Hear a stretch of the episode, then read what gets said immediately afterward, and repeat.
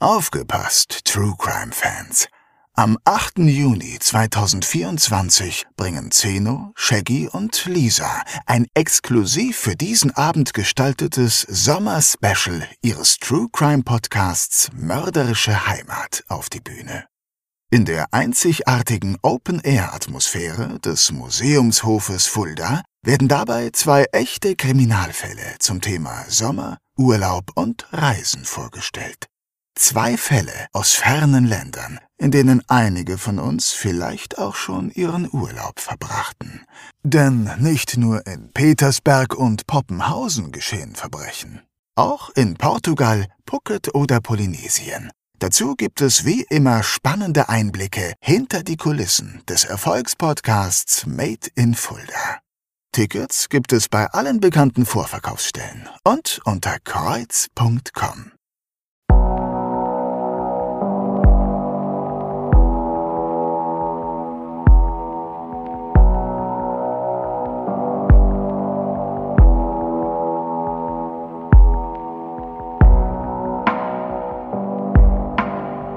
Mörderische Heimat. Der Kriminalpodcast mit echten Fällen aus Fulda, Osthessen und der Rhön wird Ihnen präsentiert von der Stadt Fulda und Rhönsprudel. Der Genuss reiner Natur aus den Tiefen des Biosphärenreservats.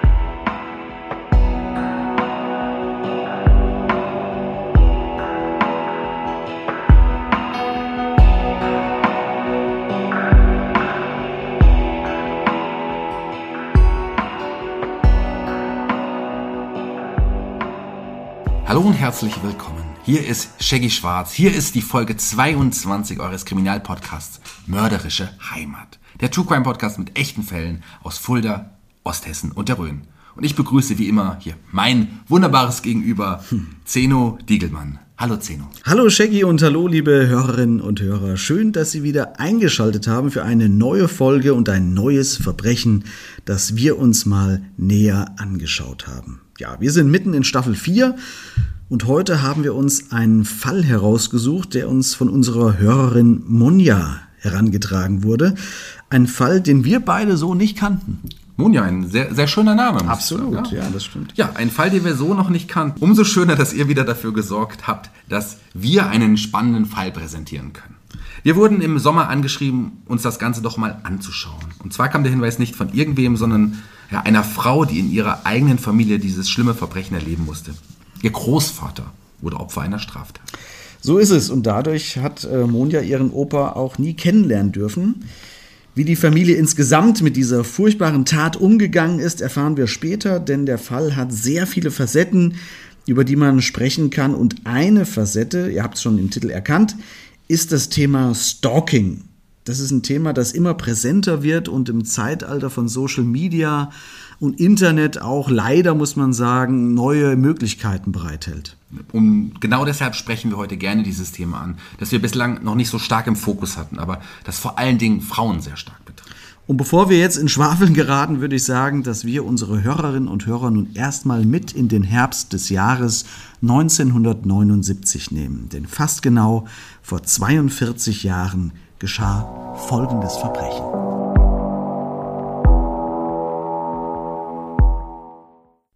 Am Abend des 12. November 1979 klopft es an dem Fenster von Familie H. in der Edelzeller Siedlung in Fulda. Als Familienvater Josef H. den Störenfried zur Rede stellen will, zückt dieser sein Messer und ersticht den 50-Jährigen. Der Täter ist keineswegs ein Fremder. Es ist ein Junge aus der Nachbarschaft, der die Tochter der Familie schon seit langem belästigt. Wir haben es also mit einem Fall zu tun, bei dem ein Mann erstochen auf der Straße liegen wird. Wir haben es gerade gehört, es ist ein Fall aus dem Jahr 1979 und wir befinden uns in der Edelzeller Siedlung in Fulda. Ich kann mich übrigens noch ganz dunkel an dieses Verbrechen damals erinnern. Ich war noch sehr, sehr jung, aber ich kann mich erinnern, dass da auch meine Verwandten drüber gesprochen haben. So Tatsächlich? Grob, vielleicht ein paar Jahre später, weil mein Onkel da in die Gegend dann auch irgendwann mal gezogen ist. Ich glaube, da krass. ist das dann Okay. wieder präsent geworden. Ich hatte es total verdrängt bis zur Recherche zu diesem Fall. Und, und für alle Ortsunkundigen, das Möbelhaus Pool befindet sich dort oder auch die Kroma, der Lebensmittelgroßmarkt. Ja. Die Kreuzbergstraße verläuft dort und etwas weiter unterhalb verlaufen auch die Bahnschienen. Genau, und in dieser Siedlung wohnt der Mann, der später erstochen werden wird. Josef H. Ich würde gerne mit ihm und der Familie beginnen. Gerne. Ja? Also, wer ist Josef H., was arbeitet er? Also, Josef H. ist gelernter Schreiner und arbeitet als Fensterbauer bei der Firma Jochheim. Die kennt man ja auch, eine bekannte Firma in Fulda. Genau, ja. Josef H. ist 50 Jahre alt, er ist verheiratet und hat fünf Kinder.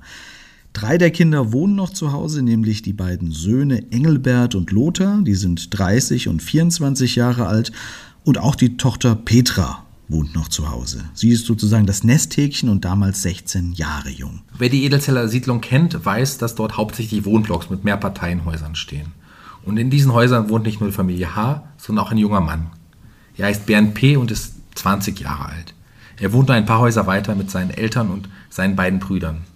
Kennen sich die Kinder der Familie denn? Also ja, man, ja klar, man, man kennt sich natürlich schon, man wächst ja gemeinsam auf, trifft sich als Kinder beim Spielen vor der Tür, geht vielleicht sogar in die gleiche Schule oder so. Ne? Also man kennt Bernd P. natürlich.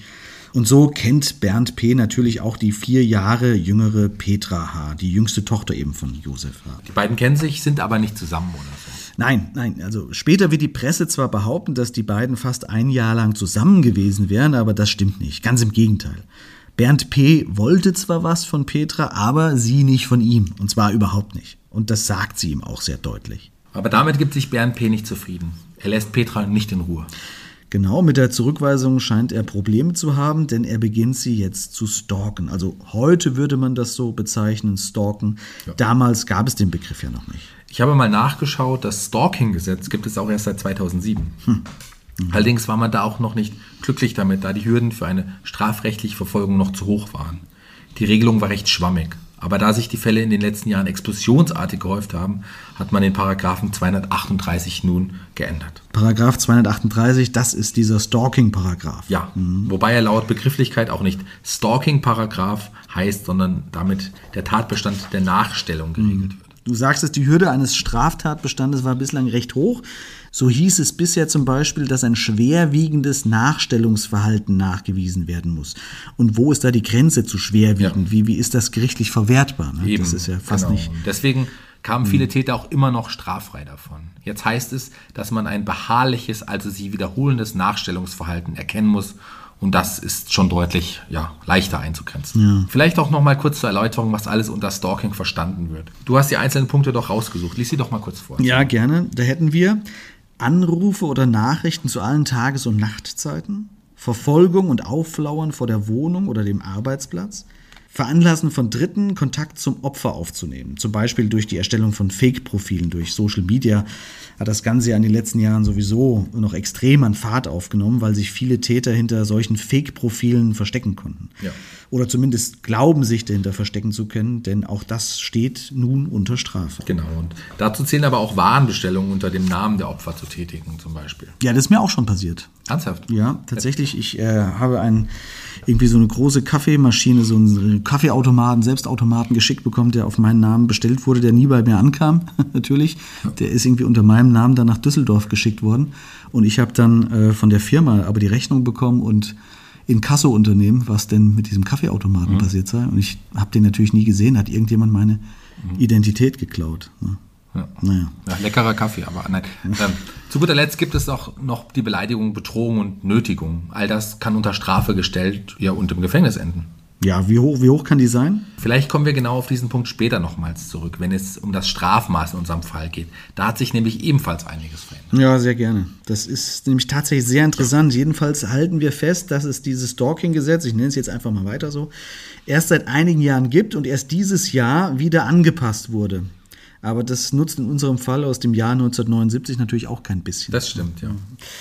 Wenn es das Gesetz damals schon so gegeben hätte, dann wäre eventuell eine Straftat verhindert worden, aber es gab sowas eben nicht. Also belästigt Bernd P. seine Nachbarin, die 16-jährige Petra, weiter. Wie sieht das denn bei ihm aus? Ruft er sie an? Naja, wie sieht das aus? Er fängt sie vor der Schule ab, steht unvermittelt vor ihrer Haustür, wenn sie nach Hause kommt. Äh, Es wird immer schlimmer und Petra hat zunehmend wirklich richtige Angst vor ihm. Aber konnte man da gar nichts machen? Ja, und Petra macht schon was, so ist es nicht. Sie geht sogar zur Polizei, was, wie ich finde, eine couragierte Aktion für eine 16-Jährige ist. Absolut. Und, und was unternimmt die Polizei? Naja, kannst du ja denken, nichts. Ne? Also wie gesagt, das Gesetz gibt es damals aber auch nicht her. Solange keine Straftat vorliegt, können sie nicht aktiv werden. Wobei ich mich immer fragte, was aktiv werden denn wirklich bedeutet als Polizei. Ne? Ich fände es ja manchmal dennoch hilfreich und vielleicht präventiv, wenn die Polizei in solchen Fällen zumindest mal vorbeikommt und mit den Eltern von solchen Jungs sprechen würde. Das, das würde in vielen Fällen ja schon helfen. Die müssen ja nicht gleich kommen und ihn vorladen und verhaften oder was weiß ich. Aber so ein Gespräch mit der Polizei, das hinterlässt ja vielleicht auch schon einen gewissen Eindruck. Ja, wie das ganz früher so war, wo der Polizist noch Streife gelaufen ist und hat sich mit den Leuten in seinem Viertel unterhalten. Ja, genau. Das war eine gewisse Bürgernähe und dann hat das meistens äh, schon viel rausgefiltert. Ne? Stammt dieser Bernd P. denn aus schwierigen Verhältnissen oder ist er auffällig? Also, was ich rausgefunden habe, ist die Familie eigentlich nicht besonders auffällig. Bernd P. hat selbst noch zwei Brüder und die verhalten sich ganz korrekt und normal zu Petra. Mit denen kommt sie auch gut aus. Aber eben Bernd P., der ist äh, nicht so angenehm und er ist auch selbst schon auffällig geworden. Okay. Er ist der Polizei nämlich auch schon bekannt. Ähm, wegen was? Weiß man das? Also, da muss ich nochmal nachschauen. Ich hatte das irgendwo äh, mir notiert. Hier, hier habe ich das. Er war der Polizei bereits wegen einiger, ja gut, einiger Gewaltverbrechen Okay. aufgefallen und war, soweit ich weiß, sogar schon mal vorbestraft gewesen. Also er war nicht unbekannt. Aber Polizei. nicht wegen Belästigung wie im Fall von Petra, also Stalker. Ja, zumindest steht das nirgends. Das scheint nicht so zu sein. Nee. Er scheint psychisch aber auffällig und ein hohes Maß an Gewaltbereitschaft zu haben. Aber auch von diesen Dingen ahnt niemand etwas in der Nachbarschaft. Und so kommen wir nun, glaube ich, zum 12. November 1979. Das ist ein Montag. Petra war ein paar Tage zuvor erst bei der Polizei, um sich wegen Bernd P. zu beschweren. Aber das Ergebnis, das kennen wir ja. Tja, leider. Es gibt keins. Ja. Exakt, so ist es ja. Es ist jetzt so gegen 20 Uhr. Die Zeiten sollten wir jetzt ein bisschen im Auge behalten vielleicht. Okay. Ja, es ist 20 Uhr und Bernd P. streift wieder durch die Straßen in der Edelzeller Siedlung. Dabei trifft er auf eine Gruppe von anderen Jugendlichen und es kommt zu einem Streit mit denen. Hm, Kennen die sich? Die kennen sich wohl, deswegen können sie ihn auch später genau benennen, denn Bernd P. bedroht einen der jungen Männer mit seinem Messer. Okay, was, was ist das für ein Messer? Ein Küchenmesser oder, oder Klappmesser? Oder? Das ist ein sogenannter Hirschfänger, also so ein Jagdmesser. Es hat eine 15 bis 20 Zentimeter lange Klinge und als Griff dient so eine Hasenpfote. Kennst du sowas? ja, ja, das kenne ich. Also ich, zumindest habe ich sowas schon mal gesehen. Genau, Jäger tragen sowas Ja. gerne mit sich rum, um das Wild aufzubrechen, wenn sie es erlegt haben oder so. ne? Also der Griff des Messers ist jedoch beschädigt und Bernd P. hat es mit Isolierband umwickelt, damit es stabil bleibt. Und Mhm. damit bedroht er nun gegen 20 Uhr eben diesen anderen jungen Mann. Okay, wo findet das statt? Das findet alles ganz in der Nähe statt. Also dort, wo Bernd P. und auch die Familie von Josef H. wohnt. Also alles in dem Viertel rund um die Edelzeller Siedlung. Okay, was passiert dann? Der junge Mann, der mit dem Messer eben bedroht wurde, der verständigt daraufhin die Polizei, aber da ist Bernd P. schon verschwunden. Auch hier nochmal der Hinweis, wir sind im Jahr 1979. Da gab es keine Handys. Ja. Wenn jemand bedroht wurde und die Polizei verständigen wollte, dann musste er erstmal zu einem öffentlichen Telefonapparat oder nach Hause von dort anrufen. Ja. Genau, exakt, ja, genau, genau. Und die Polizei setzt sich zwar auch in Bewegung und fahndet nun nach Bernd P. Der wird später übrigens behaupten, dass das mit dem Messer ja nur zum Spaß war. Ne? Aber Ja, aber das hat der andere Junge wohl ganz anders empfunden. der, der hat das sehr anders empfunden, sonst hätte er wohl kaum die Polizei verständigt. Ne? Gut, also die Polizei sucht jetzt nach ihm, findet ihn aber nicht. Die hätte ja, wenn er denn von den anderen identifiziert worden wäre, auch direkt zu ihm nach Hause fahren können. Ja, ob die Jungs ihn nun so gut kannten, dass sie seinen kompletten Namen und Adresse wissen, das, das weiß ich nicht. Ja, Wie gesagt, 79, da war auch noch nicht viel mit Polizeicomputern, wo du direkt wahrscheinlich die Adresse ausspucken konntest. Aber sie kannten ihn zumindest vom Sehen und konnten ihn daher auch ganz gut beschreiben. Wie sieht er denn eigentlich aus? Bernd P. ist damals ungefähr so 1,70 bis 1,75 groß, normale Figur, dunkle Haare und er hat laut Zeugenaussage dunkle, stechende Augen. Okay. Ja, wir springen jetzt noch mal ein paar Minuten weiter. Wir sind in der Parterrewohnung von Josef H. und seiner Familie. Es ist jetzt kurz vor 21 Uhr und er sitzt mit seinem Sohn Engelbert im Wohnzimmer vor dem Fernseher. Wo ist äh, Petra zu der Zeit? Petra, ihre Mutter und ihr Bruder Lothar sind schon zu Bett gegangen. Äh, Es sind also nur noch Josef H. und sein Sohn Engelbert auf. Sie sitzen gemütlich vor dem Fernseher, haben sich ein Bier eingeschenkt und freuen sich eigentlich nur auf einen entspannten Abend. Tja, aber daraus wird leider nichts. Daraus wird leider nichts, nein. Denn plötzlich klopft es ans Fenster im Nebenzimmer. Engelbert steht auf, geht zum Fenster und sieht noch, wie Bernd P. sich aus dem Staub macht. Da wollte er Petra wieder nerven. Ja, wahrscheinlich. Ne? Das hat er ja nicht zum ersten Mal gemacht. Und diesmal hat der Bruder aber genug. Er geht raus und will Bernd P. jetzt zur Rede stellen. Und das macht er auch. Er findet Bernd P. an einer Hausecke stehend und gibt ihm zu verstehen, dass er das unterlassen und seine Schwester in Ruhe lassen soll. Und daran hält sich Bernd P. Naja, zumindest hm. hofft Engelbert das Ja. und geht jetzt zurück ins Haus. Er hat jetzt keine Lust mehr auf Fernsehen und will sich ebenfalls schlafen legen. Und gerade als er sich bettfertig macht, klopft es wieder am Fenster. Und diesmal schreitet eben der Vater Josef H. ein. Weil sein Sohn sich jetzt gerade bettfertig gemacht hat. Vielleicht auch. Ja. Aber jetzt will vor allen Dingen der Vater von Petra das ein für alle Mal endgültig klären. Er beschließt jetzt zu den Eltern von Bernd P. zu gehen, damit dessen Vater mal Klartext mit seinem Sohn sprechen soll. Ach, er geht also direkt zu der Wohnung von Bernd P. Das hat er vor, allerdings trifft er auf dem Weg dorthin auf den Störenfried selbst, also Bernd P. Der steht vor ihm auf dem Bürgersteig. Man weiß bis heute nicht genau, was dann passiert ist und welche Worte gefallen sind. Jedenfalls gerät Bernd P. dermaßen in Rage, dass er schließlich den Hirschfänger aus seinem Gürtel zieht und zusticht. Und er trifft Josef H. tödlich. Leider ja. Ja. Bernd P. sticht insgesamt dreimal zu und zwei Stiche davon treffen direkt ins Herz. Puh, ist Josef H. denn sofort tot? Ist nicht sofort tot, er schleppt sich noch 15 Meter weiter, ruft auch laut um Hilfe und bricht dann auf dem Bürgersteig zusammen. Und hört jemand die Hilferufe? Ja, und auch das finde ich sehr heftig, denn Josef Haas Frau Aloysia wird durch die Hilferufe wach und sie erkennt sofort die Stimme von ihrem Mann. Oh Gott. Ja, und auch die Kinder von Josef H. fahren aus dem Schlaf. Petra geht sofort zum Fenster und sieht draußen ihren eigenen Vater taumelnd zu Boden stürzen. Boah, furchtbar. Ja.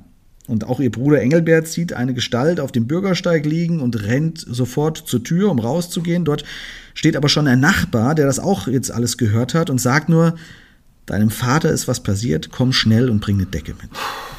Und dann, dann stürmen sie alle raus. Ja. Genau, die stimmen alle raus. Engelbert sieht seinen Vater zusammengekrümmt auf dem, auf dem Bürgersteig liegen und schiebt ihm noch eine Decke unter den Kopf. Und verzweifelt versucht er natürlich noch das Bewusstsein von seinem Vater aufrechtzuerhalten, ruft immer Vater, Vater, aber zu diesem Zeitpunkt kann Josef H. eigentlich schon nicht mehr reagieren. Jetzt ist wahrscheinlich die halbe Nachbarschaft wach und schaut, was da so spät am Abend noch für ein Lärm ist. Ne? Klar, es ist abends, alle sind zu Hause. Oh und es herrscht eigentlich Ruhe ne, zu dieser Zeit. Inzwischen ist auch ein Krankenwagen bestellt und der bringt Josef H. in die städtischen Kliniken. Das ist ja nicht weit Mhm. vom Tatort, weiß man ja, aber die Hilfe kommt zu spät. Und um 21.45 Uhr erliegt Josef H. schließlich seinen Verletzungen und stirbt. Boah, das muss man jetzt auch erstmal sacken lassen. Puh. Was ist denn mit dem Täter? Was, was, was ist mit Bernd P? Hat man ihn gleich am Tatort festgenommen? Nee, das nicht. Der haut erstmal ab. Er flüchtet über die Kreuzbergstraße zwischen den Häusern hindurch in Richtung des Friedhofs, aber, und da kommen wir wieder zu dem Vorfall, der davor stattgefunden hat. Als er die anderen Ju Jugendlichen mit dem Messer bedroht hat. Genau. Wir erinnern uns ja, dass die Polizei bereits nach ihm sucht. Und Hm. tatsächlich sieht eine Streife nun einen jungen Mann, der auf die Beschreibung passt. Und zwar sehen sie ihn bei der Waschstraße, die dort früher war. Da war ja so ein HWG da unten, vielleicht weißt du das noch. Ja, ja, Und daneben war so eine Waschstraße. Genau, also auch in der Kreuzbergstraße. Exakt, genau da. Das ist vielleicht so ein paar hundert Meter vom Tatort entfernt. Dort sieht man nun diese Gestalt, wie er sich an einem Waschbecken zu schaffen macht. Es ist mittlerweile so um die 21.20 Uhr, also 20 Minuten nach der Tat, geht man hin und man nimmt ihn fest und tatsächlich es ist Bernd P. Der wollte sich an dem Waschbecken das Blut von seinen Händen waschen. Polizei nimmt ihn fest, weiß jetzt aber noch gar nichts von der blutigen Tat. Sie suchen ja in Anführungszeichen nur einen jungen Mann wegen der Bedrohung von anderen Jugendlichen mit einem Messer.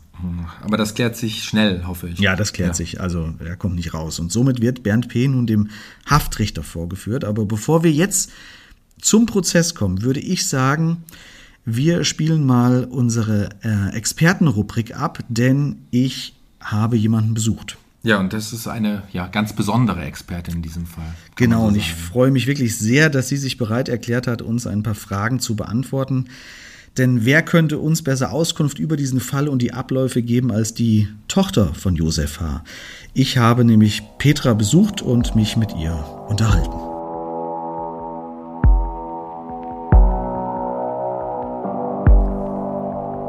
Nachgehakt. Die Expertenmeinung. Mit freundlicher Unterstützung von HWK. Ihr unabhängiger Versicherungsmakler für individuell zugeschnittene Versicherungslösungen. Das gilt für Privatpersonen und Familien ebenso wie für Freiberufler, Selbstständige und Unternehmen. HWK. Ihr Versicherungsmakler in Fulda und Schwalmstadt.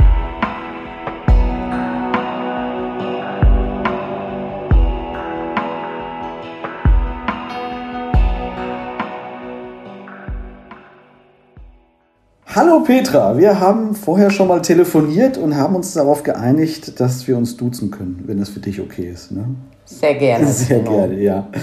Äh, Petra, vielleicht kannst du uns nochmal verdeutlichen, wie damals Bernd P. Äh, dich da belästigt hat. Wie, wie, wie, lange ging das? Wann ging das los? Und wie hat sich das dargestellt für dich? Ähm, das ging los, da war ich 13, 14. Ach, so, so lange ging das schon tatsächlich. Ja, und äh, ja, der wollte halt immer wieder mit mir Freundschaft haben und wollte mit mir zusammen sein. Ich habe ihm das aber ein paar Mal verneint. Und daraufhin hat er mich dann gestalkt, kann man sagen. Ja, hat mir aufgelauert äh, auf dem Schulweg, hat mir auf dem Heimweg aufgelauert. Ja, ich fühlte mich da schon recht bedrängt. Und es war schon eine schlimme Situation, weil ich einfach auch nichts dagegen tun konnte. Klar, als junges Mädchen ist man da auch unterlegen, genau. körperlich, was auch immer. Ne? Und äh, damals gab es den Begriff Stalking ja noch gar nicht. Ich habe mhm. auch im Podcast in der Folge drüber gesprochen. Den Begriff gab es noch gar nicht, ne? geschweige denn ein Gesetz dazu. Heute würde das wahrscheinlich anders aussehen, aber damals war es so, wie es war. Du warst da auf dich alleine gestellt. Ja, weil zumal die Polizei, ich war ja auch bei der Polizei, habe denen gesagt eben, dass der mich stalkt, dass der mich nicht in Ruhe lässt. Und da hieß nur, sie können nichts machen und dann bin ich eben raus und habe gesagt, naja, da muss ja wohl erst was passieren, bevor eingegriffen wird. Mhm. Ja, äh, an mich ist er ja nicht gegangen. Hat er überhaupt immer übergriffig, ist er da geworden oder sowas? Der hatte, der hatte versucht, mich schon festzuhalten, ja. Das ist ihm aber nicht gelungen. Hm. Okay. Oh. Hat er denn des Öfteren mal schon an, ans Fenster geklopft oder gab es da schon mal eine Auseinandersetzung mit deinem Vater oder deinem Bruder? Nein, bis zu der, dem Zeitpunkt nicht. Äh, das war wirklich die einzige Zeit, äh, wo der ja, ans Fenster geklopft hat diesen Abend.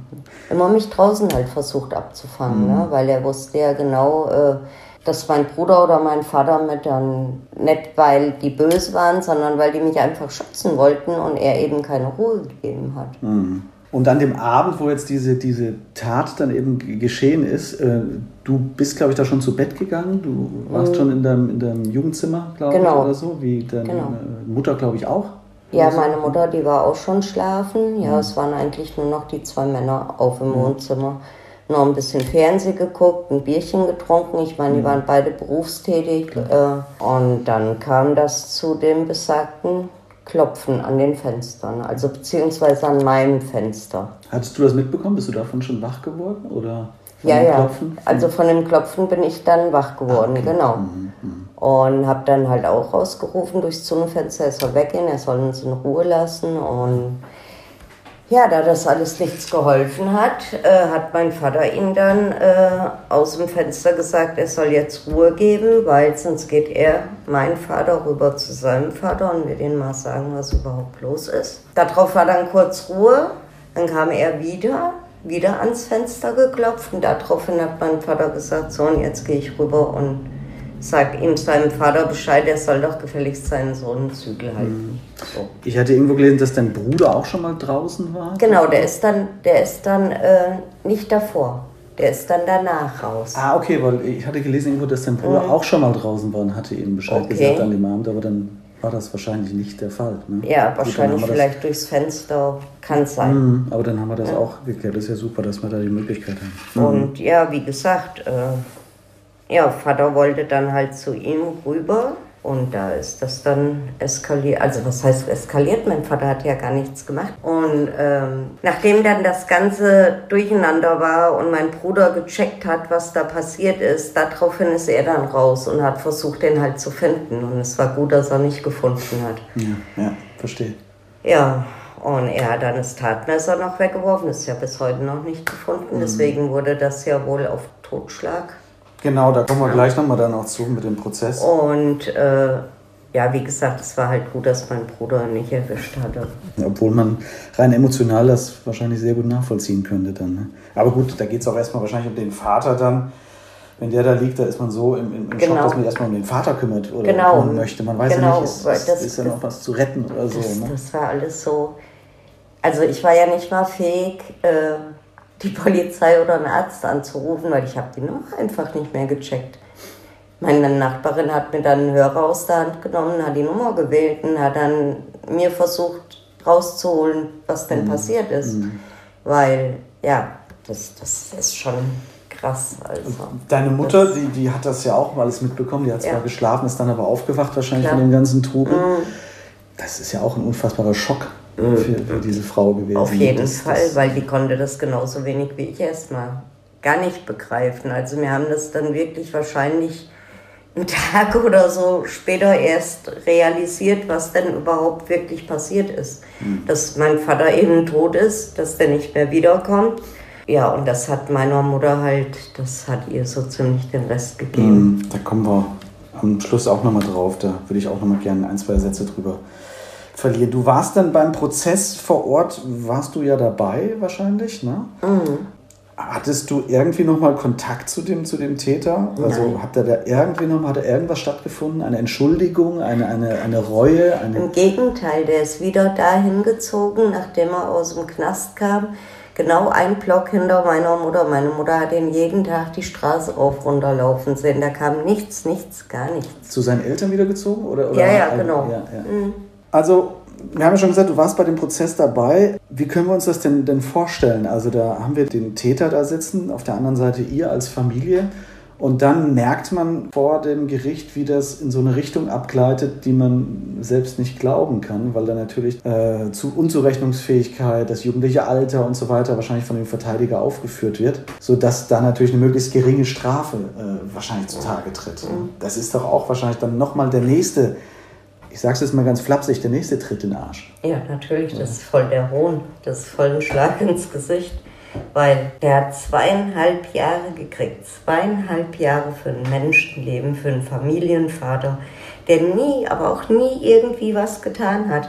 Er hat ihn ja nicht mal angegriffen. Ja. Da sind wir auch schon bei dem Urteil, denn du hast schon gesagt, er ist also nicht wegen Mordes angeklagt worden, sondern eben wegen Totschlags. Und das Thema emotionale Gerechtigkeit ist dann natürlich wahrscheinlich überhaupt nicht irgendwie äh, auch nur annähernd irgendwie aufzuarbeiten. Aber er hat dann eben diese von dir gesagten zweieinhalb Jahre mhm. bekommen. Und du hast mir da äh, bei unserem Telefonat schon so ein tolles Zitat gesagt.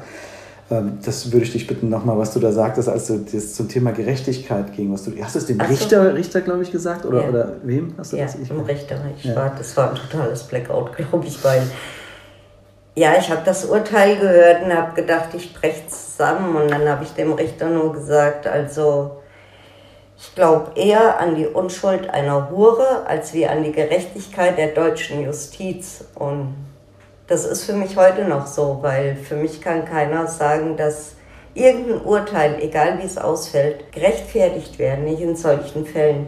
Mhm. Also wenn es mir nachging, ich würde, ich würde, ich würde es wirklich so machen wie in Amerika. Was lebenslanges, lebenslang, die kämen da auch nicht mehr raus. Ich meine, 25 Mal lebenslang und 10 Mal Todesstrafe, bla bla, ist mhm. übertrieben. Mhm. Aber ja, ich würde dafür plädieren, vor allem wenn es 100% erwiesen ist.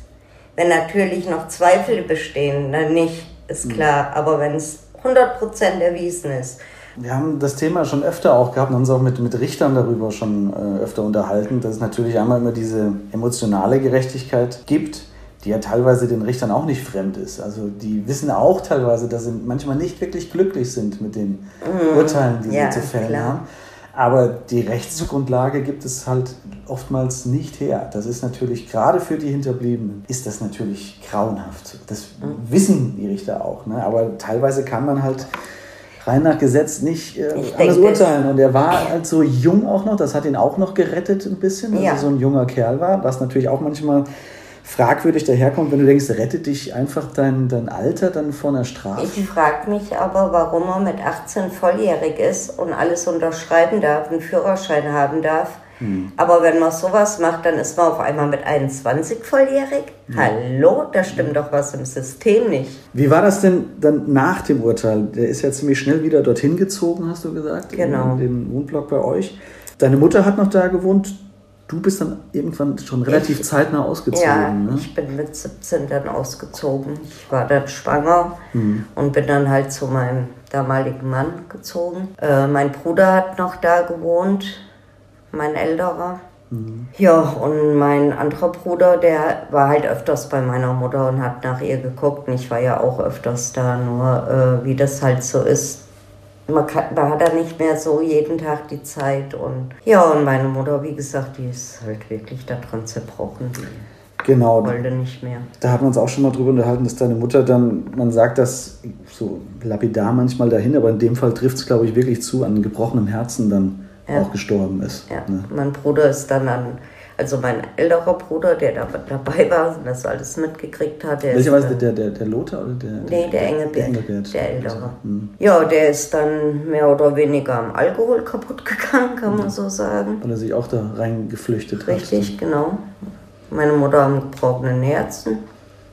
Also so ist auch nachhaltig eine, eine Familie geschädigt worden. Ist ja, wir, wir haben das auch schon teilweise öfters im Podcast erwähnt und trifft es auch wieder zu es ist halt furchtbar, dass es nicht nur ein Opfer gibt, das wäre ja schon schlimm genug.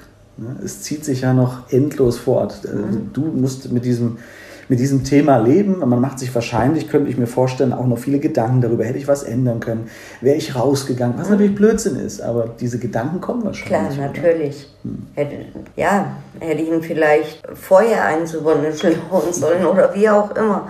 Ja, klar macht man sich Vorwürfe, logisch. Hm. Was natürlich äh, nichts bringt, weil hätte ja nichts gebracht, vielleicht wärst du dann diejenige gewesen oder wäre drei Tage später gewesen oder früher, das weiß man ja nicht. Richtig, und, und er hat ja vorher schon Leute bedroht an diesem Tag. Er hm. hat ja Leute bedroht. Ja. Wer war der Polizei nicht unbekannt, das haben wir auch schon äh, recherchiert, dass er da schon auffällig Richtig, war. Richtig, und er hat die ja wohl mit diesem Messer auch schon äh, äh bedroht gehabt. Hm, ne? Hm, genau. Ja, es ist, es ist traurig, dass dann halt eine ganze Familie noch über Jahre und Jahrzehnte teilweise darunter leiden muss. Also von daher ist das auf jeden Fall äh, eine traurige Geschichte, aber so wie ich dich kennengelernt habe, finde ich es auch wieder total Mut machen, dass man sieht, ach Mensch, man kann aber trotzdem irgendwie positiv weitergehen. Ne? Oder irgendwie muss, was. Ja. ja. das ist das Schöne. Aber von daher will ich dir auch nochmal ganz großes Dankeschön sagen, dass ich dich heute besuchen durfte und dass du mir Auskunft gegeben hast. Vielen Dank, Gerne. Petra. Boah, spannende, interessante Einblicke von der Tochter. Ja, ja äh, ganz toll. Ich äh, bedanke mich auch nochmal bei ihr, dass äh, wir darüber sprechen konnten. Das ist wirklich ganz fantastisch. Vielen, vielen Dank, Petra, mhm. nochmal. Was sagen wir jetzt dazu, Shaggy? Mhm. Zweieinhalb Jahre und danach zieht der Mörder deines Vaters bzw. Deines, deines Ehemanns wieder ins Nachbarhaus und du siehst ihn jeden Tag an deiner Haustür vorbeispazieren. Ja, Jetzt kommen wir nochmal auf das zu sprechen, was wir vorhin schon angedeutet hatten, die Strafgesetzgebung. Mhm. Heute unterscheidet man hier nämlich sehr deutlich. Auf Freiheitsstrafe von drei Monaten bis fünf Jahren ist zu erkennen, wenn der Täter das Opfer, einen Angehörigen des Opfers oder eine andere dem Opfer nahestehende Person durch die Tat in die Gefahr des Todes oder einer schweren Gesundheitsschädigung. Ja, aber das ist in unserem Fall ja nicht nur die Gefahr. Wir haben hier einen toten Familienvater. Also hier ist nicht nur die Gefahr, sondern es ist tatsächlich eingetreten. Genau, genau. Und deswegen gibt es noch einen weiteren Punkt. Der besagt folgendes. Ich lese das mal vor, damit ich nichts vergesse. Ja. Hier. Verursacht der Täter durch die Tat den Tod des Opfers, eines Angehörigen des Opfers oder einer anderen dem Opfer nahestehende Person, so ist die Freiheitsstrafe von einem Jahr bis zu zehn Jahren anzusetzen. Aha. Das ist ja genau der Tatbestand, der bei uns jetzt zutrifft. Genau. Ein Angehöriger des Opfers wurde getötet. Genau. Allerdings fehlt die Tatwaffe und der Täter war ja noch keine 21 Jahre alt, aber dennoch wäre er wohl heute mit mehr als zweieinhalb Jahren Strafe belegt worden, denke ich, oder? Ja, davon würde ich auch mal ausgehen, auf ja. jeden Fall. Ich bin heute etwas unentschlossen. Ich dachte, ich könnte den Fall heute irgendwie ein bisschen entspannter beenden. Und jetzt haben wir wieder so eine Tat, bei dem der Täter nach kurzer Zeit frei ist und hm. täglich an der Wohnung der Hinterbliebenen vorbeiläuft. Das fühlt sich irgendwie nicht so, nicht so gut an, oder? Nee, nicht so ganz richtig. Nicht wirklich, ja. Aber so ist es damals geurteilt worden. Und wir berichten nur, was war und nicht, ja, was hätte sein können. Ja, aber manchmal hätte ich da schon Lust drauf, muss ich sagen. Es ist auf jeden Fall mal wieder ein Fall, bei dem es eine emotionale Ungerechtigkeit gibt. So, so viel können wir Ja. sagen. Ja. Die Familie muss mit dem Tod des Vaters und dem Ehemann leben oder zerbricht teilweise daran, wie wir gehört haben. Der Täter darf nach relativ kurzer Zeit wieder sein normales Leben weiterführen. Wobei man auch nochmal erwähnen muss, dass das rein rechtlich alles korrekt ist. Er war noch keine 21, die Tatwaffe ist nicht gefunden worden und ja, er hatte auch ein psychisches Problem. Ja. Wie man das dann findet, ist eine andere Sache. Ich denke, auch manche Richter gehen nach manchen Fällen nicht mit einem breiten Grinsen nach Hause. Sicherlich nicht. Also ich finde es aber toll, dass uns Petra an diesen Emotionen und Gedanken hat teilhaben. lassen. Ja, absolut. Ja. Aber nicht nur die Richter gehen nach manchen Fällen nicht vollends zufrieden nach Hause, auch wir gehen nicht richtig zufrieden nach Hause. Ja, das stimmt, so ist es. Denn das war die heutige Folge der Stalker. Wir hoffen, euch hat das Thema Stalking ebenso interessiert wie uns und ihr seht, was vielleicht selbst aus unbedarften Belästigungen entstehen kann. Gerade in der heutigen Zeit, in der man schnell durch ein paar Posts im Internet jemanden bedrängen, verunsichern oder, oder verletzen kann, ist das wirklich ein heikles Thema, was sehr aktuell ist. Ja, wir hören uns in 14 Tagen wieder, dann auch mit einem neuen aktuellen Fall sozusagen, bei dem wir uns wieder einem besonderen Fall und einem besonderen Thema widmen, nämlich der Frage, töten Frauen anders? Okay, ich freue mich schon drauf und wir freuen uns, wenn ihr auch dann wieder dabei seid, wenn es wieder heißt mörderische Heimat. Mein Name ist Shaggy Schwarz. Und ich bin Zeno Diegelmann. Tschüss.